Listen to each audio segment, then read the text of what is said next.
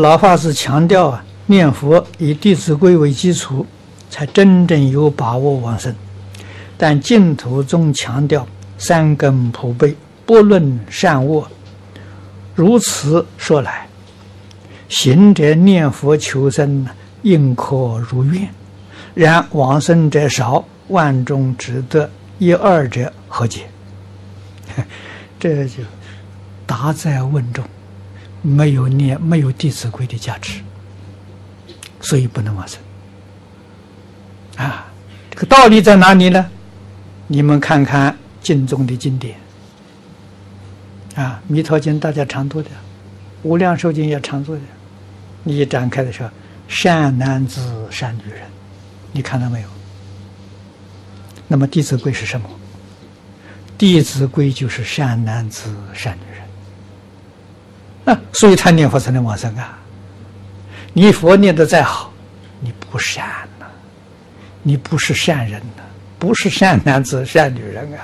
阿弥陀佛想接引你啊，西方极乐世界大众不答应啊。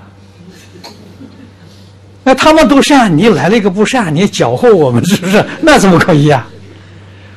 哎，道理就在此地啊！所以不但呢，这三根普被是没错啊，一点都不错啊！啊，这个下下根也要是个善人。